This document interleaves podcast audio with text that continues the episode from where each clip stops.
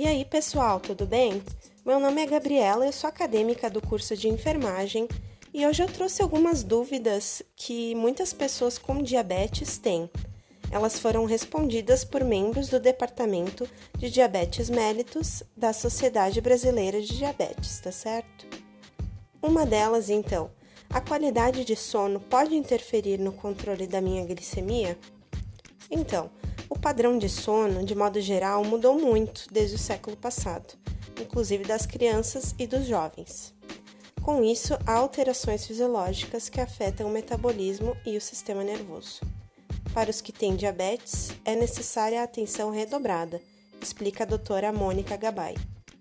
A especialista garante que dormir com qualidade é tão importante quanto se alimentar bem e ter a prática regular de atividades físicas. Não é dormir mais ou menos, é ter um sono melhor, equilibrado. E compensar aos finais de semana não resolve o problema, conclui a doutora. Outra questão seria: pessoas com diabetes costumam ter a imunidade mais baixa?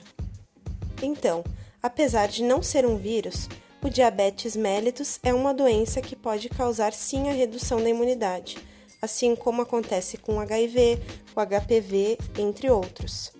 Essa baixa ocorre não pela doença diabetes em si, mas pela hiperglicemia, ou seja, é a elevação da glicemia que pode comprometer o sistema imunológico, deixando mais suscetível às infecções oportunistas causadas por fungos, afirma o Dr. Levimar Rocha.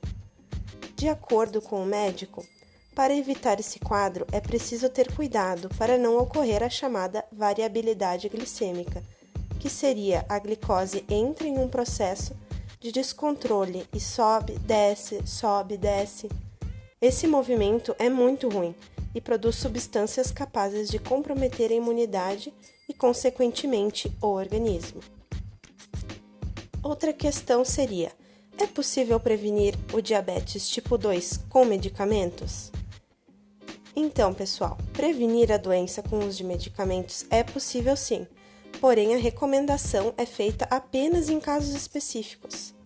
Segundo o Dr. Rui Lira da Silva Filho, que é professor endocrinologista da Universidade Federal de Pernambuco e é membro da SBD, a melhor forma de evitar o diabetes é manter uma dieta adequada, com perda de peso e execução de atividades físicas.